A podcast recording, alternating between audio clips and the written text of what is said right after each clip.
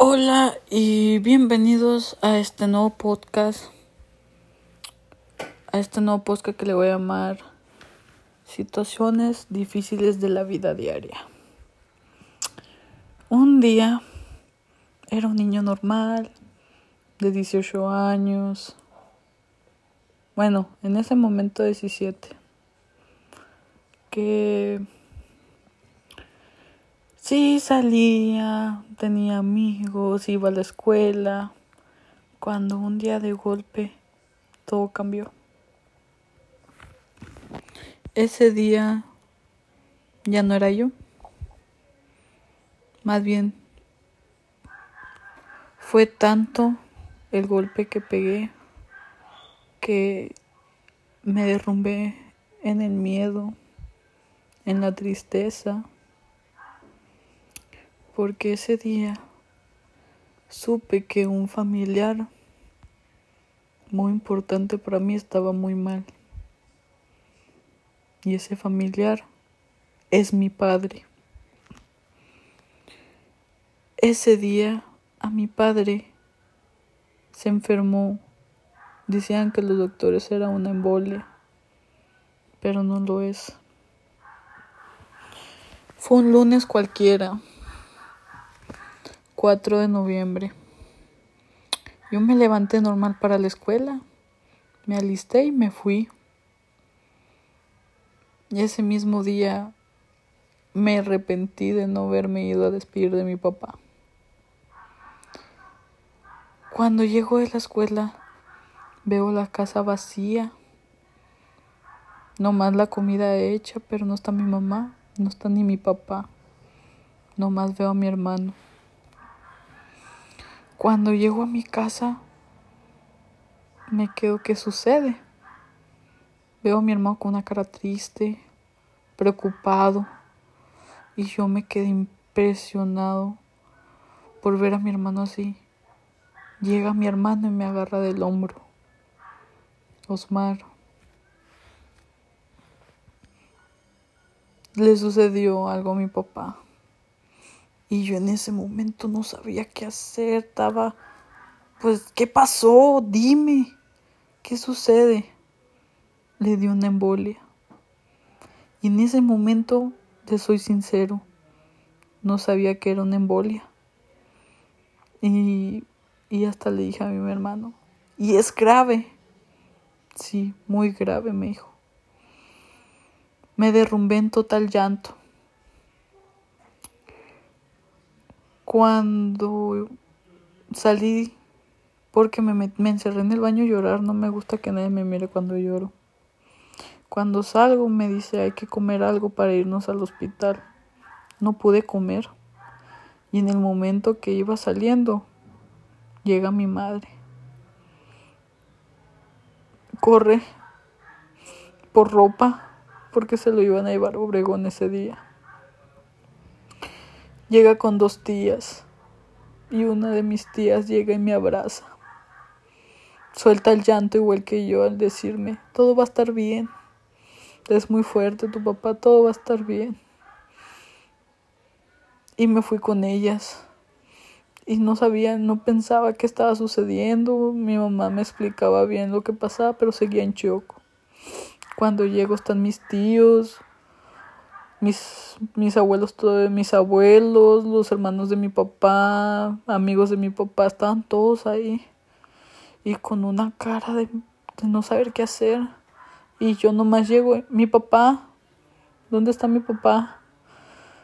Cuando mi mamá me agarra, me lleva a enseñarlo, ya no podía despedirme de él, o ya no podía verlo.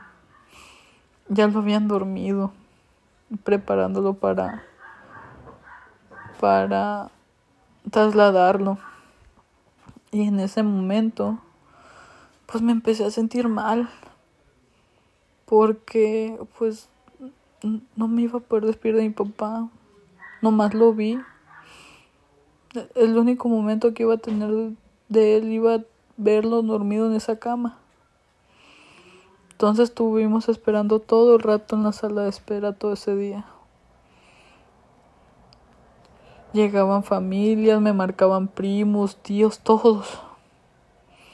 Cuando en realidad cuando llega la ambulancia. Cuando llega la ambulancia, pues todos nos abrimos porque iban a sacar a mi papá. Ese día,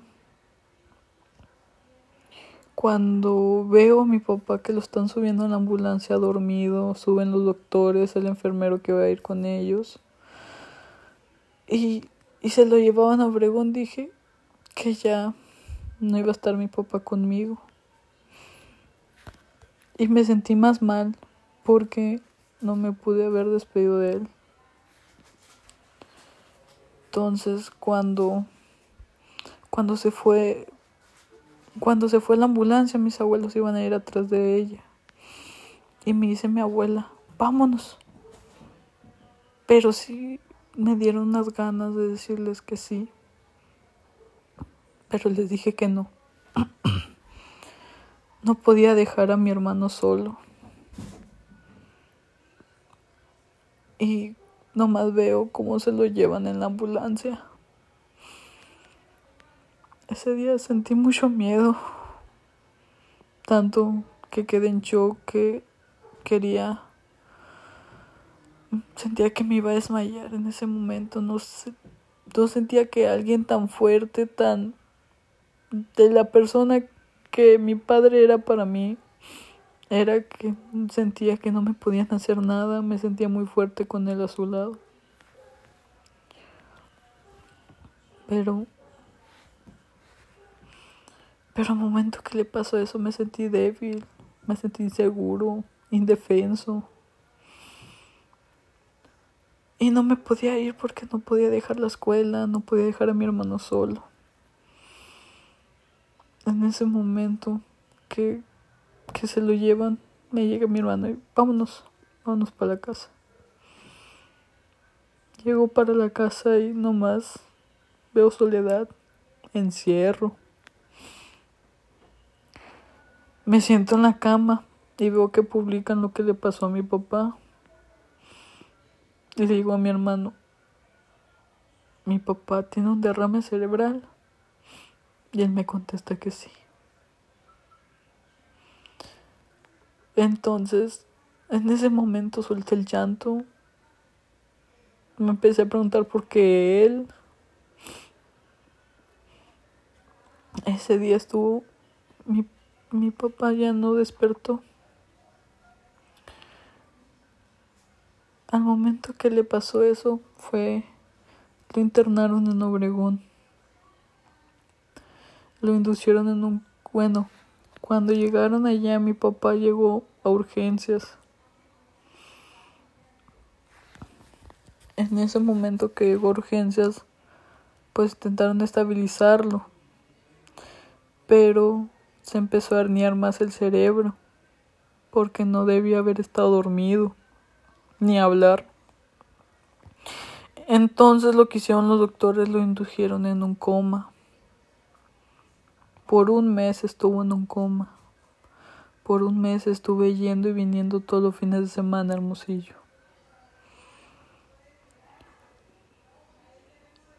Cada día que pasaba, cada día que pasaba, veía a mi papá igual.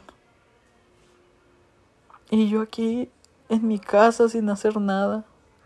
Sí extrañaba mucho a mi papá. Cada día que estuve aquí en Guaymas, mañana, tarde y noche, marcaba mañana, tarde y noche para ver cómo estaba. Y todas las respuestas eran iguales. Todas. No había ninguna que no. Si no se ponía bien, se ponía mal. Parecía que estaban jugando los doctores con él. Pero estuvo dormido por un mes en coma.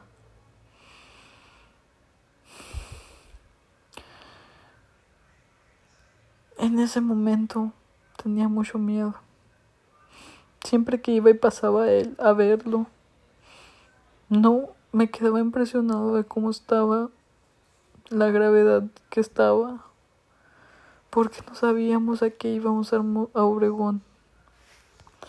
Quedé impresionado. Todos los familiares que iban lloraban, les daba tristeza, pero todos les daban todos les daban apoyo a los demás, mientras que nosotros los hijos nos sentíamos, no nos decían nada ni hablaban con nosotros. Y mi hermano y yo nos sentíamos muy mal.